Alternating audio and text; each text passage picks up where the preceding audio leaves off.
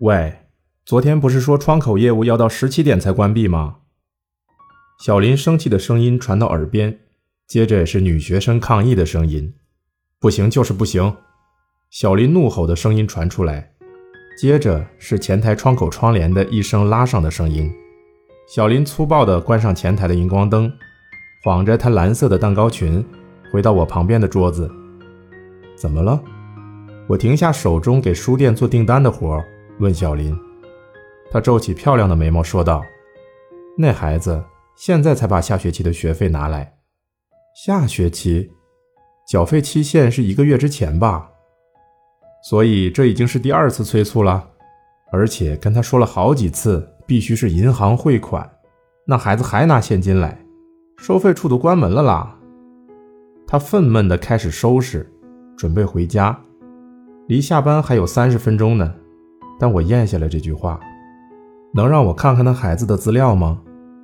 我没等他答应，就看了他的电脑。哪个孩子？他一脸不耐烦地指了指，这个中岛桃香。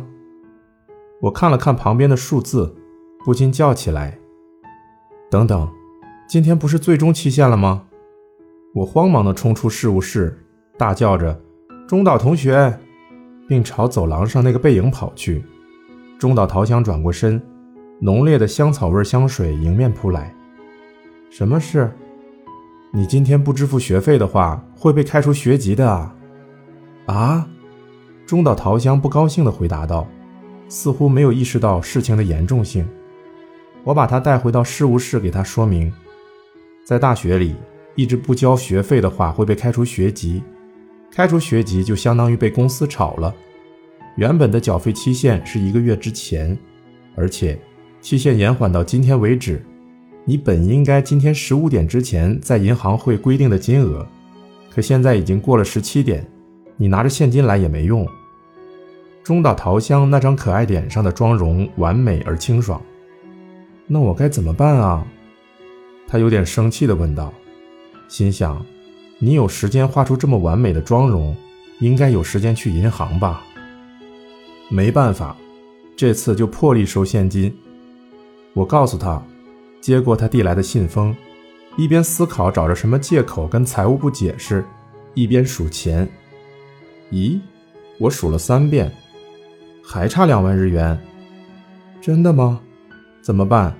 我今天你只有这么多。中岛桃香说完，一脸困窘地看向我，他扫了我脖子上挂着的名牌。秋月小姐，您能帮我垫付一下吗？明天？不对。下个星期绝对还给您。我差点想把信封砸在他身上，但还是忍住了。询问了他五分钟，以他老家的地址和电话为条件，我从包里拿出了两万日元。你像个笨蛋。中岛桃香离开后，我回到桌边，小林对我说道：“他就算被开除学籍，也是自作自受，已经不是小孩子了。”我们可没必要帮到那个地步。小林，你注意到了吗？啊？今天是那个孩子的最终期限。小林没回答，只是焦躁的继续说：“应该趁这个机会告诉那个孩子社会的规则，才是为他好。”那可不对，在我眼里，小林和刚才的中岛桃香就像是同年级的学生。我望着这个可爱的大学毕业生精心修饰的美甲，说道：“大学与市政府或银行的窗口不同，大学当然也是企业，但更是教育机构。也就是说，我们大学职员应该与教师一样支持学生的成长，帮助他们顺利地立足于社会。我们通过完成这些业务获得报酬。所以，比起经营者，我们更应该站在学生那边。那和骄纵有什么区别？”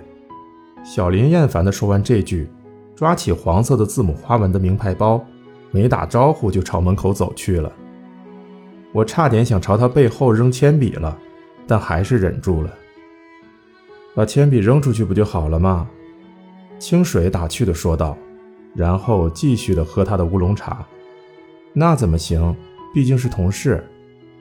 狭窄的店里充满了烤肉的烟味和喧闹，但还是很火大。现在的年轻人明知道是自己不对，却喜欢责难他人，总是严格的要求他人。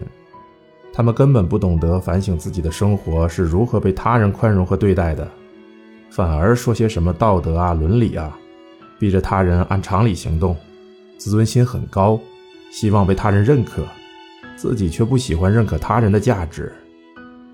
我一口气说完这些，咕噜咕噜的喝了几口啤酒。你忍了很久了呢，清水开心的说道。不过那个叫小林的孩子的说法，我也明白。我听完忍不住瞪了他一眼。别这样嘛，他笑着继续道：“现在的学生都很傲慢吧？那种自以为是客人的态度，让人很想惩罚他们一下吧？”我说啊，谁都没有惩罚他人的权利吧？我把身子越过桌子说道。这时，装在大盘子里的肉送到了。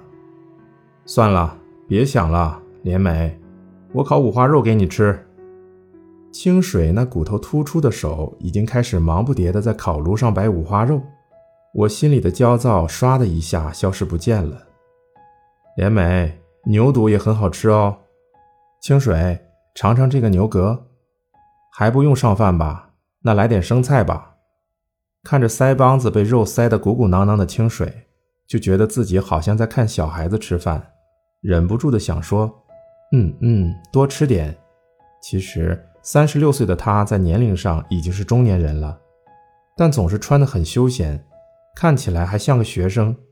头发剪得短短的，戴着塑料边框眼镜，瘦瘦的，看起来甚至比今年二十七岁的大儿子祥太还像孩子。话说，连美为什么要在大学里上班？嗯，我说过，我大学时候就生了大儿子吧，前后休学了一年。之后一边养小孩一边复读，虽然毕业了，但找工作时……对哦，在教授的介绍下，在大学里，嗯，教授给我介绍了在研究室做学务助手的工作。就算结婚了，也想继续工作，而且我喜欢文学，或者说学问的世界。嗯，那时候的社会观念还比较传统，学生时代就结婚生孩子的人还是比较少。虽然颁布了男女雇佣机会均等法，以我的情况，其实很难去普通企业就职。我一口喝光了啤酒杯里剩的啤酒，所以我很感谢那帮教授和大学的包容。学问的自由能保护我们，学府应保护多样性。说完，我向走路的店员点了杯生啤。清水呢？嗯，还是一样。那要一杯生啤，一杯乌龙茶。清水不能喝酒，不是不能喝。以前我逼问过他，不喝酒怎么能转换心情呢？他说，感觉没那个必要。对面座位是一对情侣，两人正在夹肉。女孩画着现代风的妆容，与中岛桃香和小林很像。男子穿着西装，是个刚下班的二十五岁男子。从两人的氛围来看。我推测他们交往了半年左右，之后他们应该去超市买点零食或者明天的早饭，然后去某个公寓睡在一张床上吧，为一些无聊的小事吵架或是嫉妒，然后继续交往。一年左右之后迎来转折期，分手或是结婚，或者继续这种暧昧关系。我突然想到，在他人眼里，我们看起来是什么样呢？四十八岁的女人和小自己十二岁的男朋友一起，在不怎么高级的烤肉店。莲美的小儿子快上大学了吧？放在网子上的牛肚在火焰中渐渐缩小。清水在问我的同时，拿着筷子挑起牛肚，仔细看着下面，似乎在慎重确认烤肉的情况。嗯，高二。我回答道：“清水不会嫉妒的。”所以，我可以毫无顾虑地跟他讲前夫和孩子们的事。我上学时和年长五岁的商社上班族意外有了孩子，于是生下了孩子，和他结婚。老公的名字是孝志，所以按名字接龙的方式决定了儿子们的名字是祥太和孝雄。老公长时间在海外工作，彼此的感情渐渐淡漠。小儿子上中学时和老公离婚了。清水总是一脸平静的表情，听着这些事，仿佛是在听海水被阳光蒸发，变成云，随偏西风移动，终于变成了雨落在日本的自然现象一样，饶有兴趣地听着。他以前说过，他不太了解人际关系中那种被称为嫉妒的感情。说起来，我也注视着烤肉，心想，既不喝酒，也不嫉妒，也不生气，这个人真的喜欢我吗？他对我究竟是深沉的爱意，还是单纯的漠不关心？每次和他吃饭，这个疑问都会浮上心头。但今天我故意不理会他，继续说儿子的事。然后小儿子说不想升学，想学习做鞋子。鞋子？做鞋子是指成为制鞋师傅？或许吧。清水深思了一会儿，说道：“真是难得。”这工作比设计师还难混饭吃，他肯定是不想在工厂里工作，而是想做更多有创造性的工作吧？梦想自己有个工作室？或许吧。这么说或许有点失礼，他不是想逃避高考吧？不是，他已经做了好几双鞋子了，从两年前开始。嗯，在家一个人做？嗯，工具好像也是自己打工攒钱买的。清水听我说完，眼神变了，他难得热心地问道：“做了什么样的鞋？莲美，你作为母亲，觉得做的如何？”我想，莫非是身为美编的他对此产生了共鸣？他是认真的，他说：“叫孝雄吧，至少他的心情是认真的。抱着想成为什么的愿望的年轻孩子随处可见，那种孩子经常在网上拼命提问。”记住那些批判性的言语，或是攻击他人的作品，那种心情我不是不理解。清水继续盯着网上的肉块，静静说道，仿佛是说给他自己听。但是真正发自内心想创作的人，在询问他人之前，早已开始创作了。